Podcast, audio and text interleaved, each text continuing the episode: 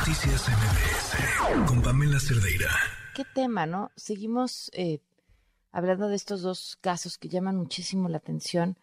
Eh, ayer en la noche platicaba con Joali Reséndiz porque ella estuvo en Morelos y traía información importante, y a ver si vamos a podemos platicar con ella más adelante.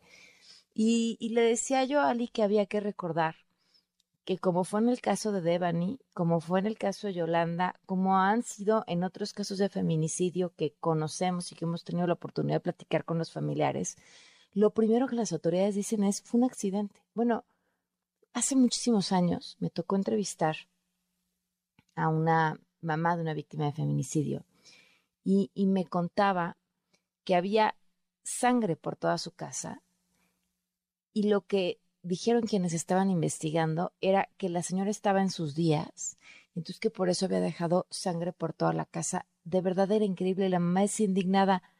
Es que además están diciendo que mi hija es una cochina, ¿no?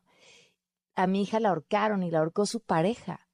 Sin embargo, decidieron decir que se había suicidado, que porque estaba deprimida y claro, además estaba en sus días y había manchado toda la casa de sangre. Eh, ese es el común denominador. El fiscal de Morelos respondió a los familiares de Ariadna Fernández y dijo que acepta sus dichos desde su dolor, sin embargo se llegó ya a una conclusión sobre su muerte, sustentada en estudios forenses, y precisó que lo que ingresó a su carpeta de investigación es que la causa de su muerte fue por intoxicación y posterior broncoaspiración etílica. Bueno, esa es, esa es la historia, eso es lo que nos dicen. Ayer les platicábamos que se avaló en el Senado un castigo de prisión por ataques con ácido en el país. María Elena Ríos, en la línea, ¿cómo estás, María Elena? Muy buenas noches. Hola, buenas noches. Mucho gusto escucharte y gracias a la audiencia por permitirme. Pues este logro lleva tu nombre, María Elena. Felicidades. No, al contrario, pues este logro es de todas porque yo me debo a ustedes, a cada una de las mujeres y también de los varones que están comenzando a deconstruirse y generando un poquito de conciencia en compartirlo, ¿no? Eh, y sobre todo gracias a ustedes como como medios de comunicación porque si no fuera por su eco pues estos logros no se dieran este logro es de todas y de todos y de todos. ahora me, me parece baja la pena y baja la multa sí por supuesto eh, eh, eh es un poco lamentable porque este tipo de violencia por ácido es una violencia muy usual eh, que tiene un antecedente no de hace tres años cuando a mí me agredieron, cuando agredieron a Carmen, cuando agredieron a Elisa hace 21 años, sino que son décadas todavía más atrás. Pero fíjate que acá lo que me llama la atención es justo lo que estabas platicando ahorita de, de, de esta violencia que platicabas de la madre y, de, y cuando contabas de su hija, así como ella eh, a veces no nos queda de otra más que callar, ¿no? En mi caso, pues decidí hacer lo contrario con tal de visibilizar porque me di cuenta que esto no, no era casualidad que solamente me pasara a mí ni que fuera la única oaxaqueña. Ahora, eh, tiene tres semanas, Pam, que eh, por fin es catalogada eh, violencia física los ataques con ácido.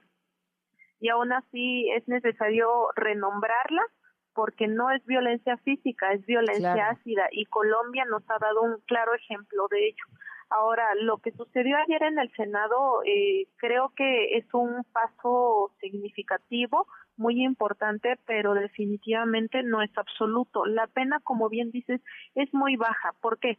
Eh, primero, eh, eh, solamente son lesiones, como se viene calificando este tipo de crimen.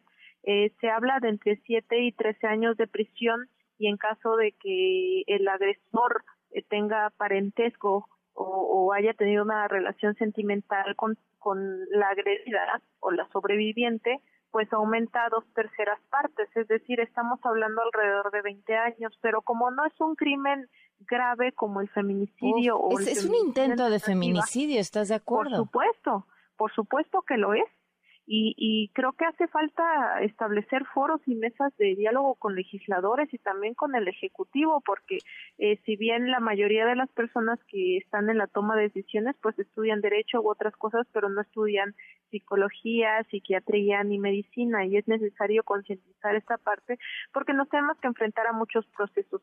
Y bueno, continuando lo que te decía, acá es muy importante recalcar y que la sociedad sepa que bueno, suponiendo que son 20 años, pero como no es feminicidio y solamente es un crimen por lesión, pues esto privilegia al, al, criminal a tener ciertos beneficios. Te explico cómo funciona de manera breve el beneficio. Ellos tienen varios beneficios ya, suponiendo que ya pasó el proceso de captura, este, que, que sí lo sentenciaron, que pagaron una reparación del daño, que muchas veces no sucede.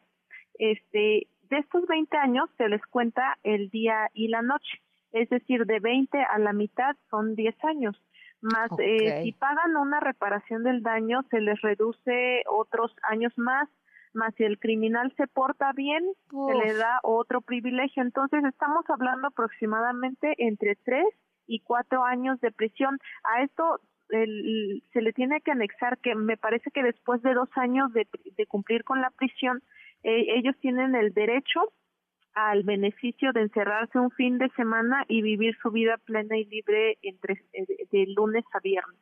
Entonces, la verdad no es nada equiparable con el daño que nos hacen. ¿Por qué? Porque el objetivo principal de dañar a una mujer con ácido por el simple hecho de ser mujer es matarla, pero matarla en vida y, y, y, en todos los sentidos. ¿A qué me refiero con eso? Matar no significa eh, solamente eh, que, que tu espíritu se desprenda de tu cuerpo, sino que puedes ser sobreviviente y estar muerta en vida. Y muchas mujeres me van a entender de lo que estoy hablando porque no precisamente este un ataque feminicida es por ácido, sino en muchos tipos de violencia. Entonces, eh, acá sí es necesario, falta mucho por hacer, la verdad. Sin embargo, es un paso importante porque ya se puso sobre la mesa el tema este se puede ayudar a, reconstruirlo, a hacerlo más sólido, pero sobre todo eh, eh, lo que puede ayudar a que no sea una ley o un dictamen muerto es seguir exigiendo, seguir visibilizando y sobre todo seguir contando con el apoyo de ustedes como medio de, medios de comunicación que son una parte fundamental para que en la sociedad exista este entendimiento, esta conciencia. Y así pues eh, juntos podamos lograr las cosas, ¿no? Porque como te decía en un principio, esta lucha no es mía, es de todas, todos y todes, porque porque es un problema social en donde todos tenemos que tener una responsabilidad social a todo todo lo malo que acontece dentro de nuestros círculos. Claro. Pues te agradezco muchísimo, Marilena, la oportunidad de hablar. Sigamos hablando para que esto bien, que bueno, es un avance, pero, pero quede donde debe estar y lo que alguna vez habíamos platicado tú y yo, no solamente se trata de, de castigar, sino se trata de prevenir y desde el legislativo sí se puede hacer algo por prevenir. Ojalá, por supuesto, ojalá voltean a ver eso. Muchísimas gracias a ti y pues de mi parte yo estoy consciente que, que a, mí no me va a beneficiar, pero yo no voy a descansar hasta que este crimen se pueda tipificar como se debe, que es feminicidio, y no se tipifique solamente en el Código Penal Federal mediante una ley, sino también sabemos que cada estado de la República es independiente, entonces lo que quiero decir es que también tiene que existir una tipificación en cada Congreso del Estado para que así podamos tener las mujeres pues un acceso a la justicia como debería de ser y por supuesto los agresores un castigo ejemplar. Y ayer lo publiqué, Pam, yo lo prometo, esto se va a hacer ley y esto ya no se frena, apenas es un pasito de la ley que le espera a las posibles víctimas, futuras víctimas, lamentablemente que no no no no depende de una que no no nos agredan, pero por supuesto también un castigo ejemplar a todos esos criminales que nos nos cambian la vida por completo, no solamente a nosotras, sino también a, nos, a nuestros primeros entornos sociales, que es nuestra familia. Claro, sin duda. Pues muchísimas gracias. Hasta luego, muchas gracias. Un abrazo, muy buenas noches. Noticias